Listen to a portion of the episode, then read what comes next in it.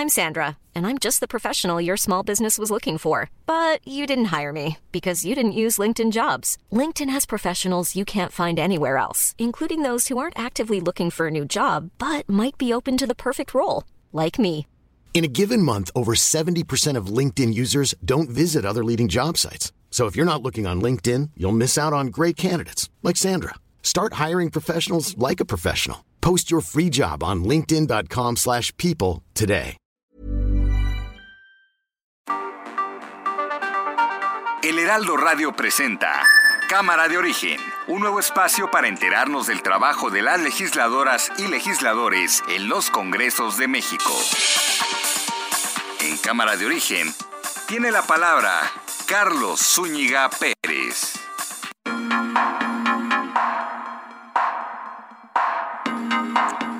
¿Qué tal? Buenas tardes, gracias por acompañarnos en esta nueva emisión de Cámara de Origen. Les saluda Carlos Zúñiga Pérez. Estamos eh, a partir de este momento en vivo a través de las frecuencias de El Heraldo Radio con la información y también las noticias del quehacer legislativo. Pero la información sigue dominada por COVID-19, Omicron, quiénes se han contagiado, quiénes no. Pues ustedes me dirán, ya está el presidente López Obrador está contagiado. Si ayer aquí decíamos que eh, tendríamos que estar atentos de la información que diera el propio presidente de su prueba y por ahí de las 6 de la tarde, ya todos sabemos, informó que resultó positivo después de que en la mañana declaró que sentía los síntomas de una gripa y que se encontraba ronco. Bueno, hay que cuidarnos, hay que seguir aplicando las recomendaciones que todos conocemos, las recomendaciones al extremo, sana distancia, limpieza de manos, higiene de manos y sobre todo, y sobre todo, vamos a estar viendo eh, que usemos el cubrebocas. Es lo más importante, es lo más relevante. Escuchemos cómo va la información a esta hora de la tarde. Hugo López Gatel. Lo que buscamos es que los recursos sean útiles para el propósito para el que están diseñados, no para paliar la ansiedad individual de cada persona. Y el uso de las pruebas nos ayuda a orientar la vigilancia epidemiológica, saber por dónde va y a qué velocidad se está propagando la enfermedad. Adán Augusto López, secretario de Gobernación. Que el día de ayer algunos tuvimos eh, reuniones con el señor presidente, prácticamente los que estamos aquí, a excepción del doctor López Gatel, se conservó en todo caso la sana distancia. Me da gusto poderme comunicar con ustedes. Estoy ronco, afónico, pero fíjense qué bien. Marcelo Ebrard. Señor secretario de Gobernación, gracias por acompañarnos. Para agradecer al señor presidente, bueno, lo esperable era que se suspendiera este diálogo y él insistió en que se llevara a cabo. Y a todas y a todos ustedes agradecerles mucho su presencia, embajadoras, embajadores. Salma Luébano, diputada federal trans de Morena, se rapa para denunciar discurso transfóbico del diputado Gabriel Cuadri. A todas las hermanas que han sido víctimas de estos discursos de odio que han terminado en crímenes. Gabriel Cuadri es un diputado federal del PAN, ya basta. Me hago responsable de lo que le suceda a cualquiera de mis hermanas trans. Familiares de la cuñada del fiscal Hertz Manero se arrodillan ante presidente de la Suprema Corte para pedir justicia. Mi mamá no hizo nada. Te lo suplico, clemencia. Vea lo que estamos logrando, señor ministro, que nos tenemos que hincar para pedir que liberen a una mujer inocente. Ministro, hable por favor. Y aquí más de la información del día. Voy a alterar un poco el contenido que teníamos eh, a esta hora porque nos va llegando información importante, información relevante por parte de Citi. Citi es el banco norteamericano propietario en su mayoría de Citi Banamex y está informando. Citi anunció el día de hoy que tiene la intención de salir de los negocios de banca de consumo y banca empresarial de Citi Banamex como parte de su negocio de clientes institucionales con una licencia bancaria local. Citi viene operando en México desde hace más de un siglo y el país se mantendrá como uno de los mayores mercados institucionales de Citi fuera de Estados Unidos. Citi continuará invirtiendo y fomentando el crecimiento de dichas operaciones en México junto a su franquicia Citi Private Bank. La directora ejecutiva de Citi, Jane Fraser, dijo, la decisión de salir de los negocios de banca de consumo y Banca Empresarial en México está completamente alineada con los principios de nuestra nueva visión estratégica. Nos permitirá asignar recursos a oportunidades alineadas con las principales fortalezas de Citi, así como nuestras ventajas competitivas y pondremos enfocarnos en negocios que se beneficien de la conexión de nuestra red global, a su vez que nos permitirá simplificar aún más nuestro banco. ¿Qué significa esto? En medio de lo que estamos viviendo, híjole, pues es algo que puede ser muy perjudicial dependiendo de cómo se vea. La información se dio a conocer, de hecho, antes de que cerrara. Bueno, no, hace 15 minutos me llegó a mí el boletín de prensa. Eh, sí, me llegó a las 15 con 41. Sí, ya había cerrado la Bolsa Mexicana de Valores, ya había cerrado el mercado bursátil también en los Estados Unidos. Todavía no hay impacto, todavía no se vive esto, pero pues es algo relevante. Vamos a estar eh, viendo con nuestros compañeros del área de negocios de El Heraldo, Media Group, qué hay, qué, qué lectura le dan a esta información que da a conocer City Group, que saldría de México en cuanto nos dicen a la banca de consumo y banca empresarial. El Instituto Nacional Electoral informó que ya suman 17 estados con 3% de firmas con credencial de elector requeridas para organizar las consultas de revocación de mandato. La Unidad de Inteligencia Financiera ordenó el congelamiento de las cuentas bancarias de Karime Macías, ex esposa del exgobernador de Veracruz, Javier Duarte. Karime Macías, por cierto, anunció hoy que solicitó un asilo en Reino Unido. Están a la espera de la respuesta. Según datos del Banco de México, nuestro país registró en 2021 una salida histórica de capitales extranjeros en el mercado de deuda que emite el gobierno y dice que esta fue superior a la fuga de 2020, cuando también había anotado un récord. ¿Tiene esto algo que ver o habrá algún impacto con la noticia que le acabo de dar de Citibanamex? Vamos a estar atentos. El Banco Mundial por lo pronto mantiene sin cambio sus proyecciones económicas para México y estima que en 2022 el Producto Interno Bruto aumentará 3% y 2.2% en 2023. Y bueno, la atención se centró en el presidente Andrés Manuel López Obrador hoy por la mañana. El presidente Andrés Manuel López Obrador eh, informó en la propia mañanera que se encuentra bien. No estaba previsto al principio eh, que fuera el presidente, pero de repente apareció en un enlace. Bueno, tú estuviste siguiendo la conferencia punto por punto. Paco Nieto, nos da la información. Adelante, Paco. Carlos, ¿qué tal? Eh, muy buenas tardes. Sí, hoy el presidente López Obrador apareció virtualmente en esta primera conferencia que se da sin su presencia física y que encabezó el secretario de Gobernación Adán Augusto eh, López Hernández. El presidente pues apareció por tres minutos, explicó que eh, pues lo hacía para mandar el mensaje a los mexicanos de que no deben de alarmarse por este tema de los contagios de Omicron, incluso pues el presidente se midió la temperatura y también se midió la oxigenación y bueno pues resultó positivo de ambas ambas mediciones. El presidente explicó que tenía eh, eh, ronquera, que tenía un poco de fiebre, pero que no era para tratarse un tema de llevarlo al hospital o o de recursos más eh, complicados. El presidente pues también dijo que mandaba este mensaje para que la ciudadanía no se alarmara por este este tema de, de, de la variante Omicron que pues es más contagiosa pero no necesariamente más letal respecto a que los eh, contagiados requieran ir a, a un hospital o lamentablemente fallezcan. Eso fue lo que ocurrió en, en, la mañanera en esta en este martes del pulso de la salud pero después ya más tarde eh, eh, se dio a conocer que el mismo presidente López Obrador hizo cambios en su gabinete hizo cambios en la Secretaría del Bienestar en la Secretaría de Comunicaciones y Transportes en Fonatur y en la dirección de aeropuerto del Aeropuerto Internacional de la Ciudad de México. A través de un comunicado informó que Ariadna Montiel será la nueva secretaria del Bienestar, eh, María Rocío García será la nueva eh, la nueva subsecretaria del Bienestar. Ella estaba en el DIF. Rogelio Jiménez Font será el nuevo secretario de Transportes de la Secretaría de Comunicaciones y Transportes y Javier May Rodríguez, quien era el secretario de la Secretaría del Bienestar, pasa a la Dirección General de Fonatur, así como Carlos Moguel, Carlos Mora Moguel, quien será ahora el nuevo director del Aeropuerto Internacional de la Ciudad de México.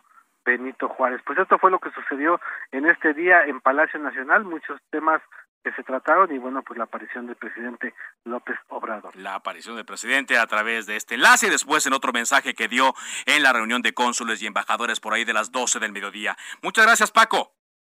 Estamos pendientes. Gracias, muchas gracias. Y bueno, en la última hora, como le comentaba, tiene que ver con negocios, tiene que ver con la economía del país, eh, tiene que ver con la presencia de un grupo financiero muy importante a nivel mundial. Le comentaba este boletín que da a conocer Citi, Citigroup, de su salida de la banca de consumo y banca empresarial en México. ¿Qué significa esto? Le agradezco mucho a mi compañero Mario Maldonado, conductor de Heraldo Media Group, que esté con nosotros. Mario, ¿qué primera lectura le das a este anuncio que dan a conocer hace apenas unos minutos desde Nueva York? Buenas tardes. ¿Cómo estás, mi querido Carlos? Qué gusto saludarte Igualmente. al auditorio. Pues mira, yo creo que sí sorprende de alguna manera este anuncio que hace Citigroup, que hay que recordar que adquirió a Banamex, que después se convirtió en Citi Banamex, eh, ya hace, hace, hace varios años, eh, es, eh, era propiedad ya de, este grupo estadounidense y pues ahora anuncia como una parte de recomposición global de sus portafolios, de su estrategia y entre pues el, el anuncio que hace la, la presidenta ejecutiva de este conglomerado internacional pues es que sale o va a salir de estos negocios en México, pues eh, eh, es una noticia importante porque hablamos ni más ni menos que de los el negocio más importante que tiene hoy por hoy Citigroup en México es, este negocio de consumo, es, es decir, el negocio de las tarjetas de crédito que utilizan eh, que utilizamos o que utilizan los consumidores y también el crédito empresarial para las micro, pequeñas, medianas empresas. Se va a quedar solo con los clientes institucionales, es decir, con los que le generan mejores ganancias, se va a quedar seguramente con la banca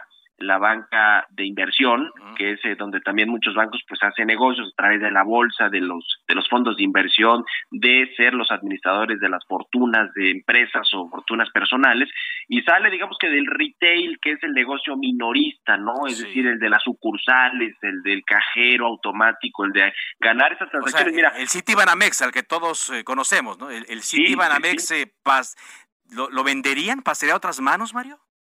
Ese es el tema, porque anuncia que como estrategia Citigroup va a dejar esos negocios y tiene dos opciones. Uno, que se venda el negocio, es decir, que se quede en, ot- en otras manos de, de un grupo financiero o que haga una, una oferta a través del mercado de valores. Eh, yo creo, mira, fíjate que, fíjate que desde el 2014 este banco Itaú, que es un, un grupo muy grande en Brasil, eh, eh, dijo que tenía intenciones de llegar a México a la banca comercial o a la banca de consumo a través posiblemente de la adquisición de activos de Banamex, de Citigroup. Entonces tenemos ahora quizá pues la posibilidad de que haya una negociación en firme eh, con este grupo. Eso eso todavía no lo sabemos, no lo comunica Citi, Citigroup en su comunicado, o Citibanamex, pero eh, seguramente veremos algo de eso. Yo creo que eh, pues hoy por hoy el mercado o el, el negocio de los bancos de la banca de consumo ya está concentrado, sí. está concentrado en pocos jugadores, pero también el hecho de que pues hayamos tenido una crisis tan tremenda como la tuvimos desde por el COVID-19 y también en México hay más regulaciones para los bancos, están recortándoles comisiones, las tasas de interés también en algún momento los políticos y los legisladores de Moreno del PT han querido meterle las manos a ponerles eh, este topes, en fin, todo eso no es un buen clima ciertamente de negocios, aunque esta estrategia de en México, pero esta estrategia de Citi, según lo que anuncia su comunicado, no solo aplicará para México, sino para otros países de Latinoamérica, de Asia e incluso de Europa. Entonces, eh, sin, sin, sin duda mira, el, el, el, tema con, con esta con este movimiento es que Citigroup y, o, o Citi Banamex, lo que era entonces Banamex, sí. pues tiene un arraigo en México, ¿no? La marca, el legado y además muchos clientes. Es el eh, segundo banco más importante después del BBVA en nuestro país. Exacto, es, es el más... Eh de los más reconocidos, con una historia, con una tradición. Ahora, eh, Mario, ¿qué, ¿qué, ha cambiado? Bueno, ya nos das a, conocer algunas... Eh, eh, algunas anotaciones en cuanto a la regulación, en cuanto al negocio, pero no sé si tú me corrijas. Yo me acuerdo cuando vino la crisis en Estados Unidos, no la crisis de la banca, 2008, 2009, 2010. En Citi estaban muy contentos de tener Banamex porque decían, llegaron a decir que gracias a, a las ganancias aquí en México, pues se habían mantenido a flote. ¿Qué cambió? Pues sí, mira, la, la, verdad es que, por ejemplo, por el BBVA y para muchos bancos extranjeros, México es todavía la joya de la corona en términos de, de ganancias, de utilidades para sus para sus matrices. El caso del BBVA de la Española eh, era el caso también de City de Citigroup. Eh, yo creo que sí obedece una, a una estrategia pues de reconfiguración de todo el negocio que tiene Citigroup en el mundo y que en México si le sumamos que bueno pues hay una crisis importante que además eh, eh es un sector que cada vez está más regulado que ya le están recortando las comisiones que ya las afores también por ejemplo tienen un tope eh, eh, en fin que también tiene un negocio este patrimonial y de, y de afores City Banamex. Es decir, todo eso pues, no genera digamos, la mejor perspectiva para un negocio y si lo puedes vender bien, todavía a un buen precio y que, y que, y que ese dinero lo puedas mover en otro lado, pues yo creo que es eso lo que están, lo que están pensando en Citigroup. Eh, mira, el, tema creo yo de fondo para México, lo que significa esto es que pues, tiene todavía muchos accionistas mexicanos, el presidente del Consejo de Citigroup es uno de los principales empresarios del país, se llama Valentín Díez Morodo, el dueño del Toluca, por, por cierto, que era ex, accionista del Grupo Modelo, y además tiene pues a, un grupo de accionistas todavía muy importante mexicano, ¿no? conocemos la historia de Citibanamex con Alfredo, Alfredo Jarpelú, con Roberto Hernández, con todos estos personajes eh, que, que, bueno, pues fueron parte de, de esta del crecimiento de este Banco Nacional de México, Banamex, que lo compró Citigroup y que bueno, pues ahora están tomando esta decisión que, mira, yo no te voy a decir que es completamente sorpresiva porque así son los, los grupos financieros, se van con sus estrategias, pero pero yo creo que no le no es una buena señal finalmente para el sistema financiero mexicano o para la banca, ¿no? Que se vaya un grupo tan importante como Citigroup, que es el segundo más grande del país y que diga, pues a ver quién se queda en el negocio, y si no, pues lo vendo en la bolsa, ¿no? a través del mercado financiero, pero yo ya no quiero operar, yo ya no quiero las las eh, eh, operar los cajeros automáticos, las sucursales, el retail, como se llama, ¿no? la banca Quieren, quieren este, la, la, la banca eh, la de riqueza, como tú dices, de las empresas, de la banca patrimonial. Exactamente. Aquí en el comunicado dice, se incluirá información adicional sobre los negocios de los cuales Citi anticipa salir en México en el informe de ganancias del cuarto trimestre de 2021 que se publicará el 14 de enero de 2022. O sea, tres días más nos van a tener como en ascuas y me imagino yo que también eh, los, los mercados estarán nerviosos, la bolsa mexicana estará nerviosa, no sé la bolsa estadounidense. Pues sí, vamos a ver qué sucede. Ahora justo en este momento eh, está comenzando una llamada con inversionistas que, que hicieron los, los directivos de Citibanamex. Vamos a ver ahí qué, qué está. Pero mira, este fue un anuncio global que anunció Jane Fraser, que es la CEO, la directora general ejecutiva de, de todo el grupo. Y es, es un tema que seguro no agarró por sorpresa a los directivos mexicanos, o, ya lo sabían, pues, pero ahora pues sí tienen que explicar, ¿no? Cuáles son los alcances de esa decisión para México y cuándo pues van a eh, eventualmente saber si hay alguien que se los va a comprar o si ya hay alguien amarrado como este banco brasileño Itaú o qué va a suceder y sobre todo aquí es lo importante también es que la estrategia de comunicación ahora de Citi Banamex o de Citi Grupo en México pues será la de eh, decir a los clientes oye a ver porque te apuesto que hoy quien tiene una tarjeta de este banco pues está pensando oye qué va a pasar con mi cuenta con mi tarjeta ya no va a haber sucursales a, a, quién se la van a vender entonces ese es todo el trabajo que va a tener que hacer en materia de comunicación Citi Group después de este anuncio o Citi Banamex pues en México, ¿no? De, corto plazo yo lo que, lo que diría es que no cambia nada, pues, o sea, quienes tienen una tarjeta de Citigroup o una cuenta, una inversión, un ahorro, este, un crédito, lo que sea, no va a cambiar nada en el corto plazo y seguramente, pues, se, hará de, todo, de, una forma toda muy transparente todo lo que suceda si es que llega a cambiar de manos. Puede ser que no, porque la marca además es muy valiosa, es decir, quien compra eh, eh, este negocio no solo va a comprar los activos, los clientes, etcétera, sino la marca también, si es que se la quedan, pues, ¿no? O sea, es un tema que todavía da para mucha, mucha noticia, pero eh, para mucho análisis, pero hoy como noticia, pues sí es algo muy importante para el sector financiero y empresarial de nuestro país, mi querido Carlos. Así es. Eh, bueno, Mario, te dejamos entonces recopilar más información, a ver qué se da en esta llamada, también lo que eh, pueda conocerse de aquí al día 14, que se dé la información, te leemos en tu columna y te escuchamos, por supuesto, tempranito en Bitácora de Negocios aquí en Heraldo Radio. Muchas gracias.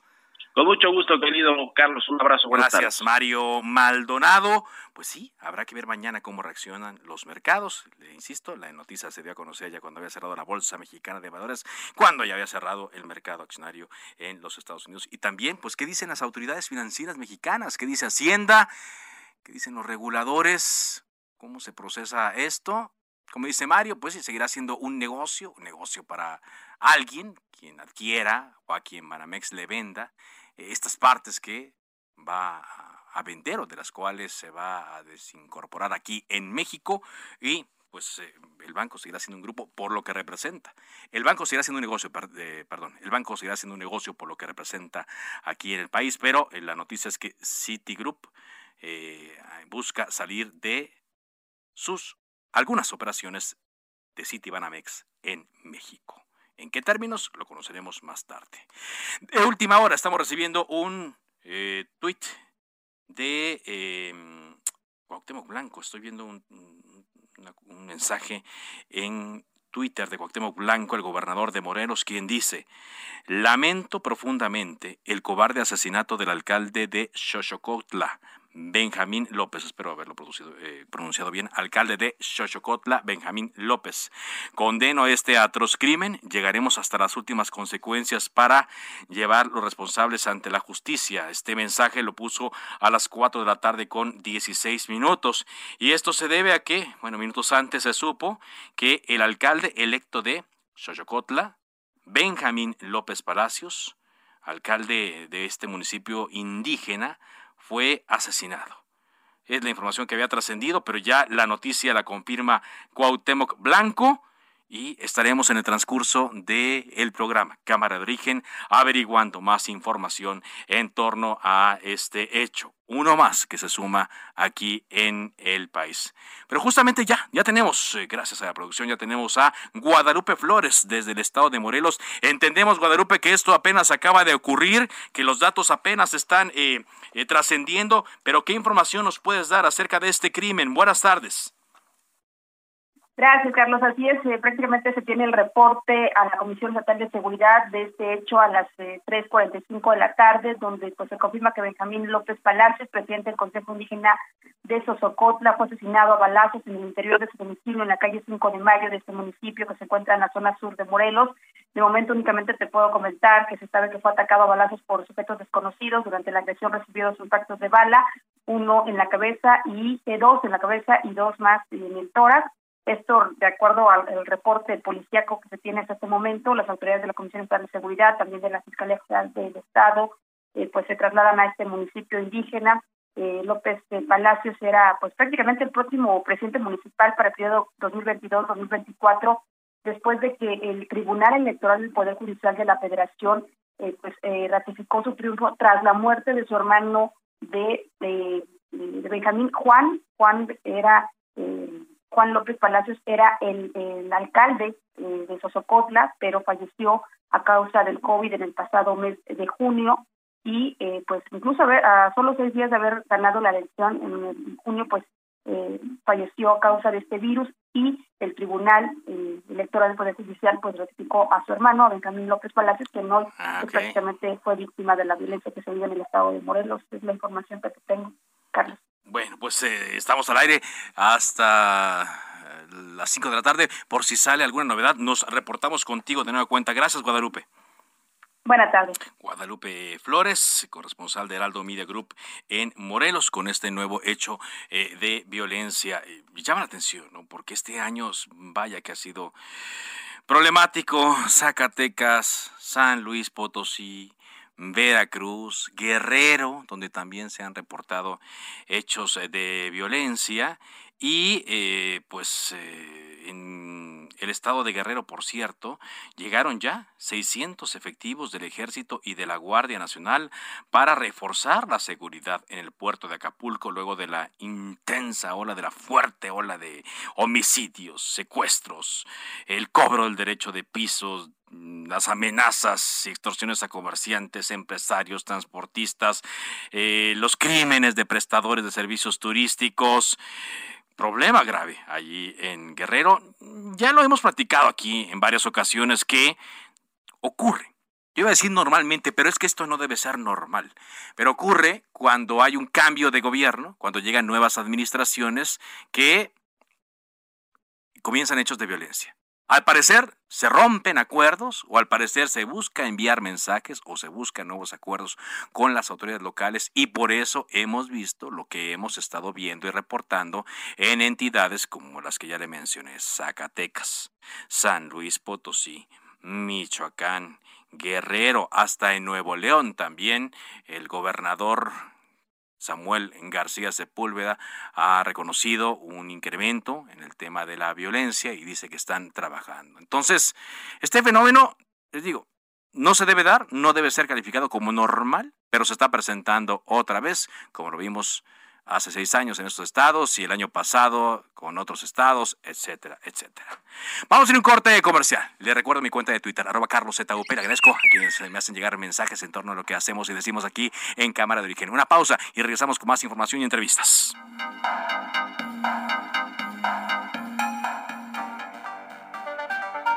Se decreta un receso. Vamos a un corte, pero volvemos a Cámara de Origen.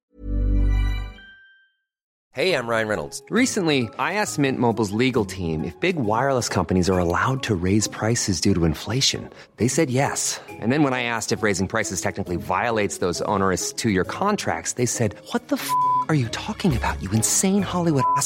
So to recap, we're cutting the price of Mint Unlimited from $30 a month to just $15 a month. Give it a try at mintmobile.com slash switch. $45 up front for three months plus taxes and fees. Promo for new customers for limited time. Unlimited more than 40 gigabytes per month. Slows. Full terms at mintmobile.com. Con Carlos Zúñiga Pérez.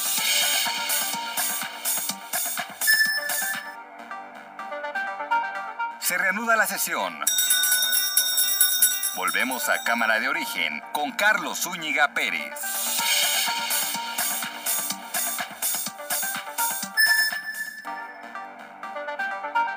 Contacte a Carlos Zúñiga Pérez en Twitter, Facebook e Instagram como arroba carloszup.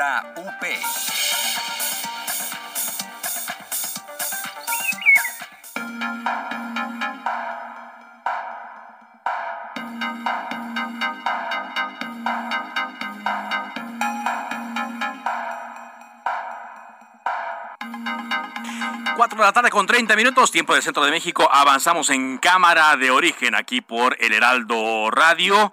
Se ha informado que ya se consiguieron las firmas requeridas en 17 entidades para la revocación de mandato. Eh, con esto, Elia, ya, ya se cumple el, requisito, el primer requisito para que se lleve a cabo esta consulta popular. Elia Castillo, reportera de Heraldo Media Group, buenas tardes.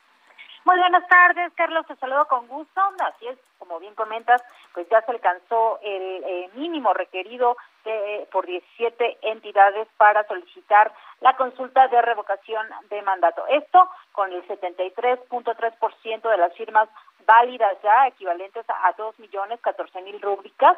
Sin embargo, Carlos, hay que aclarar que con esto no es suficiente para poder solicitar. Ya se cumplió un requisito, sin embargo, aún falta que se cumpla con este 3% de la lista nominal a nivel nacional, que son 2 millones 758 mil firmas.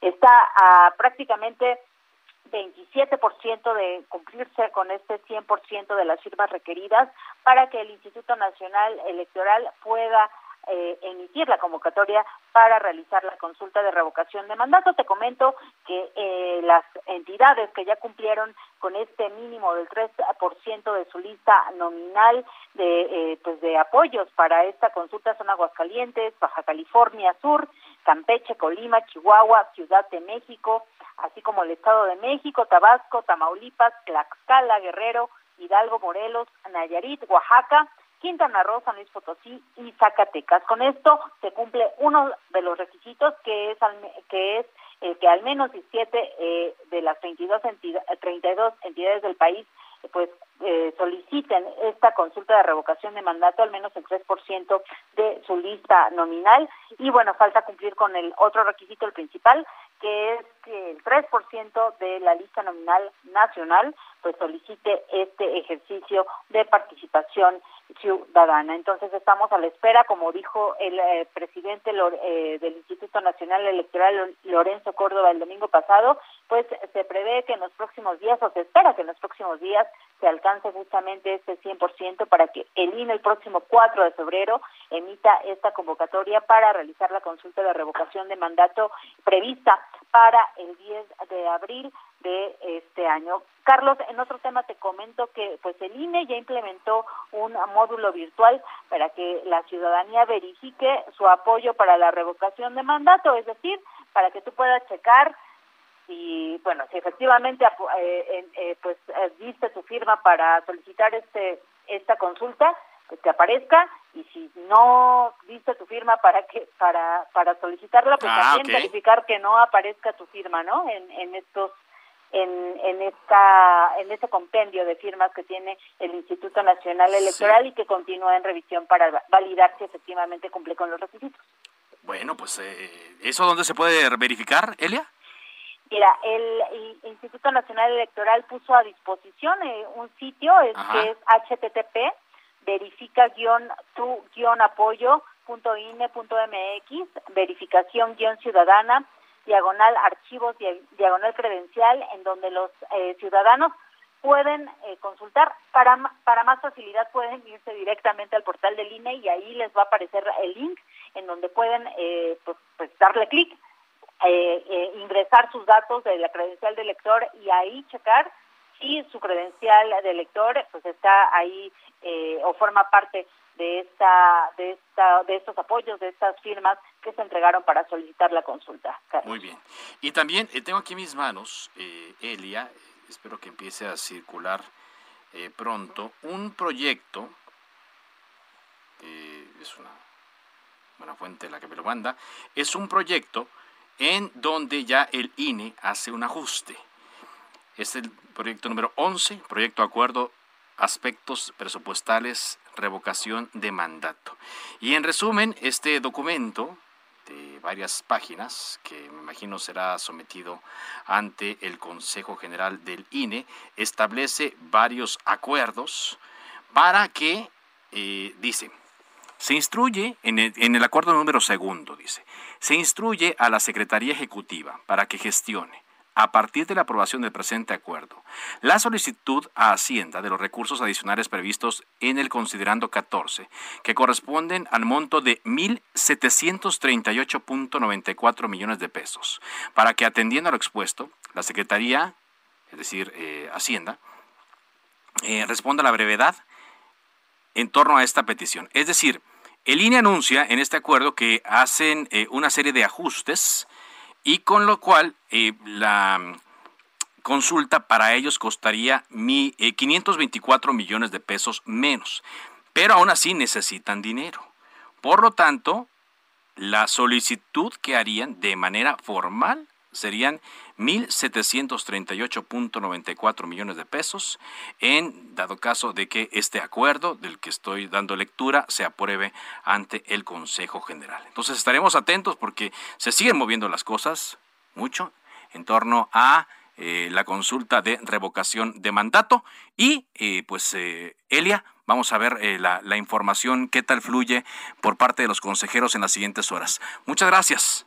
Así es, Carlos. Muy buenas tardes. Muy buenas tardes. Bueno, vámonos a otra información.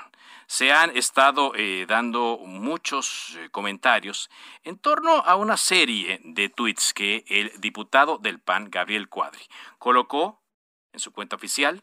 Gabriel Cuadri eh, habló en su cuenta de Twitter sobre las acciones que están llevando a cabo, el lobbying que están llevando a cabo eh, algunas eh, organizaciones para promover algunos eh, cambios en las leyes mexicanas.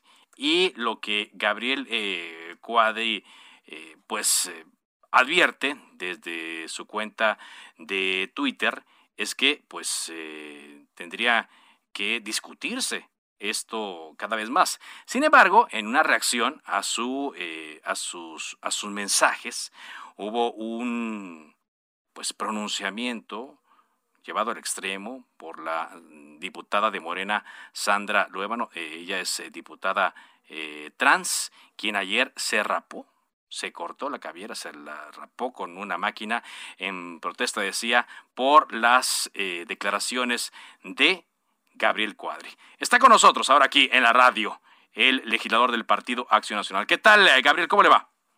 Bien, bien, Carlos, a tus órdenes. Es un honor estar contigo. Gracias. Eh, eh, pues he estado escuchando sus, sus declaraciones. Em, ayer, eh, en la tarde, usted colocó un mensaje a las 7.22. Decía, la ideología trans pretende deshumanizar y cosificar a las mujeres y convertirlas en personas gestantes o personas con vagina. Esperemos no lo permitan. Para nuestro auditorio aquí en Heraldo Radio, ¿qué es lo que le motivó a llevar, perdón, qué es lo que le motivó a escribir esto, Gabriel? Pues mira, eh, Carlos, fundamentalmente dos cosas. Uno, que hay una iniciativa del partido Morena de hacer una serie de reformas constitucionales para introducir a nuestra Carta Magna una serie de cosas que forman parte de esta ideología trans y que, bueno, pues creo, creo que sería muy preocupante que esto, que esto pasara. Y por el otro lado, por toda esta guerra cultural e identitaria que está ocurriendo en los Estados Unidos, y que la ideología trans pues pretende también implantar o promover en nuestro país. Déjame decirte que eso no tiene nada que ver con el tema de los derechos humanos. No. Todo el mundo en México tiene, debe de tener los mismos derechos independientemente de su sexo, género, ideología, raza, etnia, eh, lo que sea. Este, porque, porque hace esta precisión porque lo están acusando de transfóbico, de homofóbico. Pues mira, es que es absurdo, Carlos, porque si tú lees mis tweets, en ningún momento yo he insultado a nadie, no he hecho ninguna declaración que, descalifique a nadie, simplemente hice algunas consideraciones o reflexiones sobre esta ideología trans. Mira, esta ideología trans lo que está tratando de hacer en Estados Unidos y ahora tratan de hacer en México, como yo lo digo ahí, es de invisibilizar a las mujeres de convertirlas en una especie más de entre decenas y decenas de expresiones sexuales que también, y, y, y por otro lado también de, de ocupar los espacios eh, de equidad de género que las mujeres se han ganado con la lucha feminista durante décadas, de ir, digamos, aprovechándose de esos espacios que, bueno, siendo hombres que se visten de mujer, porque esa es, esa es la verdad, o que pretenden ser mujeres, este, este, están aprovechando los espacios que han ganado las mujeres para ellas. También otro problema que muy, muy, muy grave que ya se empieza a, presentar en nuestro país y que ya es algo pues, muy, eh, digamos, preocupante en los Estados Unidos, es que la ideología trans eh, intenta normalizar ante los ojos de los niños y de los jóvenes y de los adolescentes la idea del cambio de sexo como algo normal, como algo que es perfectamente aceptable, habitual y sano en términos de, salud mental. Entonces, esto trae como consecuencia de que se hayan abierto una serie de clínicas para, para personas trans en Estados Unidos, donde se promueve que los niños que por razones normales, habituales, de crisis de identidad que tienen, eh, que pueden tener los jóvenes de 13, 14, 15 años, eh, se les den tratamientos de supresión de pubertad y de hormonas para empezar a inducir en ellos el cambio de sexo, lo cual, Carlos, tiene consecuencias gravísimas sobre su salud, sobre que provocan enfermedades cardíacas, que provocan eh, problemas socios, problemas en el, en el sistema musculoesquelético, que provocan desde luego este, eh, incapacidad de, de, de, disfrutar relaciones sexuales. Sí. Eh, que provocan incapacidad de llegar al, lugar, al orgasmo, que ah. provocan la, infertilidad también. Y muchos de estos niños o jóvenes que han, que han, que han caído, hay que decirlo, en las garras de esta ideología trans, pues después se arrepienten. Se arrepienten porque muchos podrían decir, bueno, pues problema de ellos, ya lo aceptaron. Sí, claro, pero, pero un niño, un joven o un adolescente Carlos no tiene todavía las condiciones, las facultades, el conocimiento y la objetividad para tomar ese tipo de decisiones. Entonces, muchas veces simplemente pues resulta que no era así, se equivocaron y que quieren recuperar su sexualidad original y ya no pueden porque el daño que se les ha hecho es irreversible. Entonces, este, todas estas cosas tratan, digamos, como que de destruir la identidad biológica, van en contra de la biología, van en contra de, la ciencia y nos tratan de convencer de que existen muchísimos tipos de géneros, entre los cuales ser hombre o ser mujer es solamente un tipo de muchos. Sí, pero eh, usted, por ejemplo, no no se opondría a que estas terapias se den ya cuando el joven cumpla 18 años, cuando ya sea adulto? No, bueno, es una decisión que cada quien puede hacer con su cuerpo lo que se le dé la gana, Carlos. Pero siendo adulto y estando plenamente informado, ¿sí? Pero no eh, cuando eres niño, cuando eres puber, cuando eres adolescente, cuando eres joven. Entonces, este es un problema muy grave que se está presentando en Estados Unidos y, y todo esto es por esta ideologización trans. También en Estados Unidos, y eso ya lo estamos viendo en México con este linchamiento, esta campaña de linchamiento que han lanzado en contra de tu servidor, en contra mía, es que en Estados Unidos en las facultades, en las universidades, en oficinas de gobierno, en organizaciones civiles, están corriendo, linchando y descalificando este, a personas, académicos, a profesores que se atreven a, digamos, a, salirle al paso o a, o a enfrentar la ideología trans, a, ir con argumentos en contra de todas estas cosas. Entonces, simplemente hay, hay una reacción que de supresión de la libertad de expresión que está pasando también aquí en México. Lo estamos viendo en este caso, particularmente ve todas las reacciones que, van de insultos, descalificaciones, de este tipo de cosas, en vez de argumentar. O sea, es increíble que estas personas, que digamos, en vez de argumentar, razonar, dar sus puntos de vista de manera seria, informada, se, se, corten el pelo, digo, por favor, qué reacción, ¿no? Qué, qué, qué cosa tan... ¿Qué,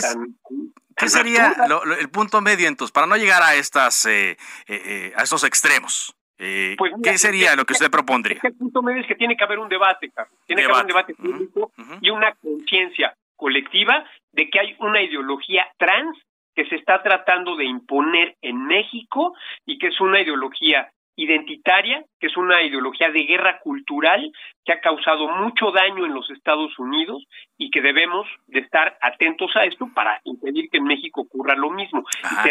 no tiene nada que ver con los derechos. Nada que ver con, los derechos que, que la Corte ha impulsado, que se han legislado, nada que ver con eso. Están, están reduciendo, fíjate Carlos, me estaba pasando terrible. En Estados Unidos y también en México la corte ya cayó también en esta trampa. Están reduciendo a las mujeres. Ya, ya no son mujeres. Ahora son personas gestantes o personas con vagina. Hazme el favor. La desnaturalización, la deshumanización y la cosificación que están haciendo de las mujeres y de los hombres. Ahora somos personas con falo, hazme el favor, ¿no? O sea, todo esto en esta ideologización que trata de destruir las bases fundamentales pues, de las sociedades humanas, ¿no? Bueno, pero usted propone un debate. Claro, que se dé claramente y que no se suprime la libertad de expresión, que no haya linchamiento en contra de quienes, en quienes no estamos, digamos, a favor de la ideología trans, no, no de las personas, ¿eh? sino de la ideología trans, y que dejen de linchar a quienes tienen opiniones distintas a ellas, que debatan, que eh, discutan, que den argumentos, que den eh, razonamientos y que no recurran pues, a esta la, verdad esta barbaridad de raparse simplemente porque no le gustó lo que yo dije al señor, al señor o señora, no sé exactamente qué sea. Es, es, diputada trans, así creo que así está identificada ella y así se le ha identificado. Ok, y que por cierto le está quitando el lugar a una mujer en la Cámara de Diputados. Pero no merecen ellos eh, tener eh, una representación. Para nada, para mira, la gente merece tener representación y posiciones por su talento, por su capacidad, su experiencia, no por su identidad, Carlos. Eso es un terrible error. El entrar en cuotas, imagínate cuotas este, para todo tipo de expresiones sexuales, cuotas para todo tipo de etnias, eh, cuotas para todo tipo de preferencias. Eh, bueno, digo, digamos que eso siempre se ha dado, no quiere decir que esté bien o que esté mal, no digo, pero se ha dado y esto se ha eh, traducido o se ha interpretado como inclusión. No, pero es que, es que la, Acciones afirmativas le llaman. La, la inclusión es tener un piso parejo para todos y tener un sistema educativo que sea, que sea suficientemente de calidad para darle las mismas oportunidades a todos. Y en el caso de las mujeres ha estado muy bien que haya esta equidad sustantiva y que haya paridad, perfecto. Pero imagínate, ahora va a haber cuotas para todo tipo de expresiones sexuales. Por favor, Carlos, ¿no? O sea, vamos a pervertir la democracia, a pervertir a las instituciones y convertir esto pues, en una en una miscelánea de cuotas. Porque cada, cada quien que se tú, tú imagínate, este yo no yo no no estoy de acuerdo con mi cuerpo, no me siento a gusto y decido este o alguien decide ser ser siendo hombre decide ser mujer. Bueno, alguien puede decidir, yo tengo 50 años, pero no me siento de 50 años, no estoy de a gusto con mi cuerpo, este, yo siento que soy un niño de 10 años y exijo que se me trate como un niño de 10 años y me visto como un niño de 10 años y actúo como un niño de 10 años. Entonces, ¿dónde quedó la biología? ¿Dónde quedó la ciencia? ¿Dónde quedó la realidad, Carlos? ¿no? Eso es, muy preocupante, ¿no?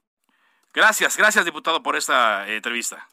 Al contrario, gracias a ti, Carlos. Un fuerte abrazo. Bueno, eh, digamos, estoy consciente ¿no? de que no va a haber un punto medio en torno a este tipo de discusiones, aunque él propone un debate, ya algunas eh, de las expresiones que dio pues eh, se van a un extremo también y eso no permite que se acerque hacia la posición de un diálogo.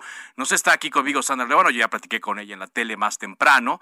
Eh, yo escuchaba más temprano también una posición un poco más eh, conciliadora de Gabriel Cuadri, pero ahora con estas declaraciones que da, pues, pues se, da que no, que no, que no, em, pues no cedería en cuanto a sus ideas. Y le pregunto a Sandra Luébano, quien ayer se rapó, en protesta por estas eh, declaraciones ahora ya eh, verbales de Gabriel Cuadri, si considera que, como dice Gabriel Cuadri, se le está linchando por lo que él piensa, diputada.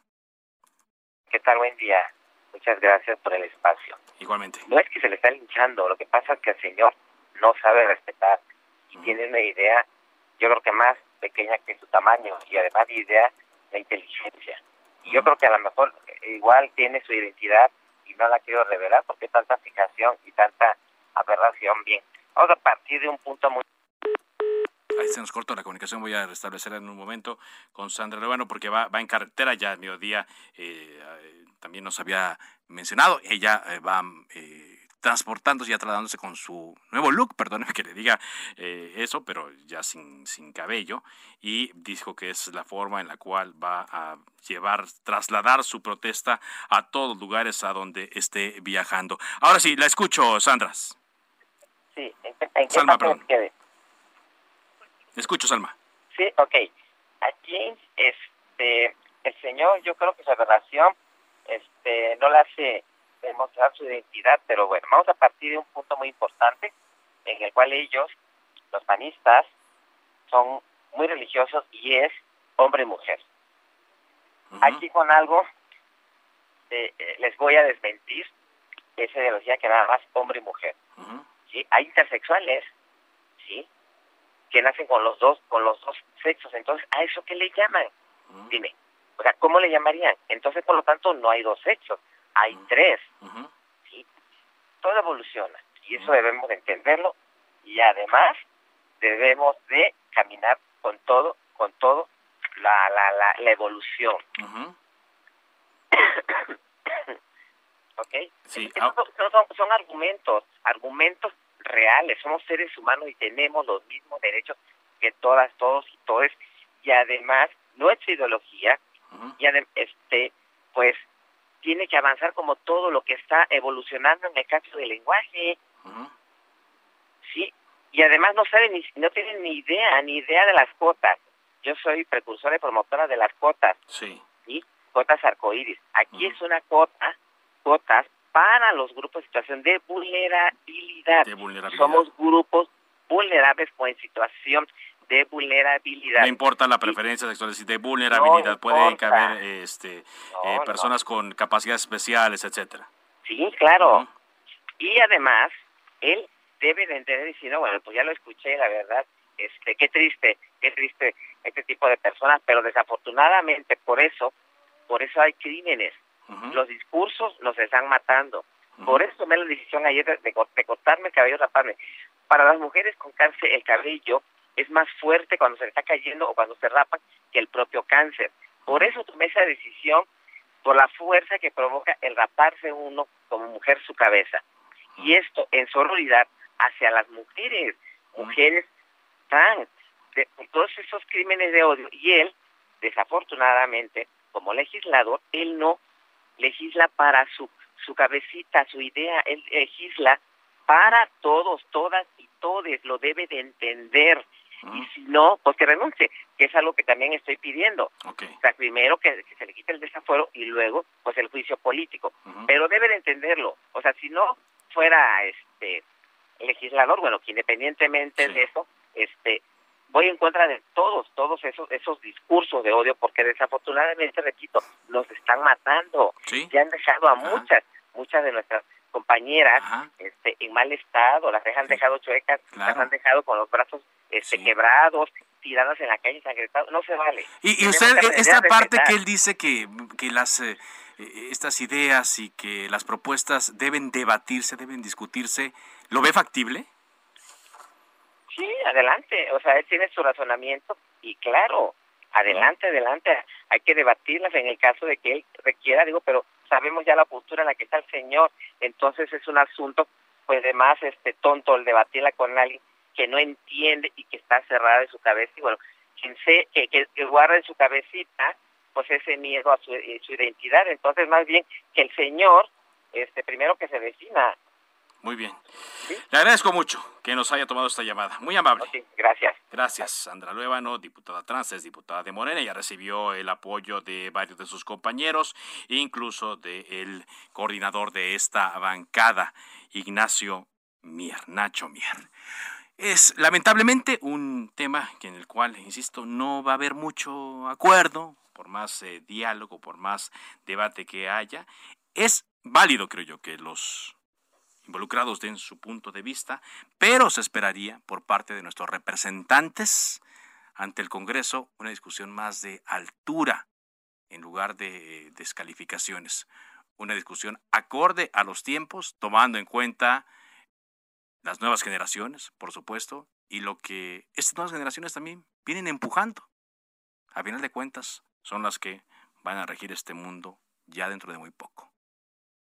Esperamos sus comentarios en mi cuenta de Twitter, arroba carloszup. Así llegamos a la parte final de Cámara de Origen. Gracias eh, por habernos acompañado. Le invitamos a que siga en la programación de El Heraldo Radio, enseguida referente informativo.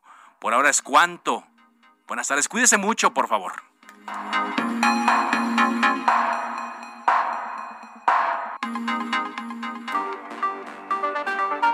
Se cita para el próximo programa. Cámara de Origen, a la misma hora, por las frecuencias de El Heraldo Radio.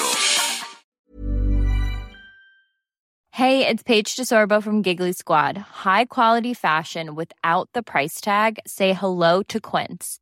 I'm snagging high-end essentials like cozy cashmere sweaters, sleek leather jackets, fine jewelry, and so much more. With Quince being 50 to 80% less than similar brands and they partner with factories that prioritize safe ethical and responsible manufacturing. I love that. Luxury quality within reach. Go to quince.com slash style to get free shipping and 365 day returns on your next order. quince.com slash style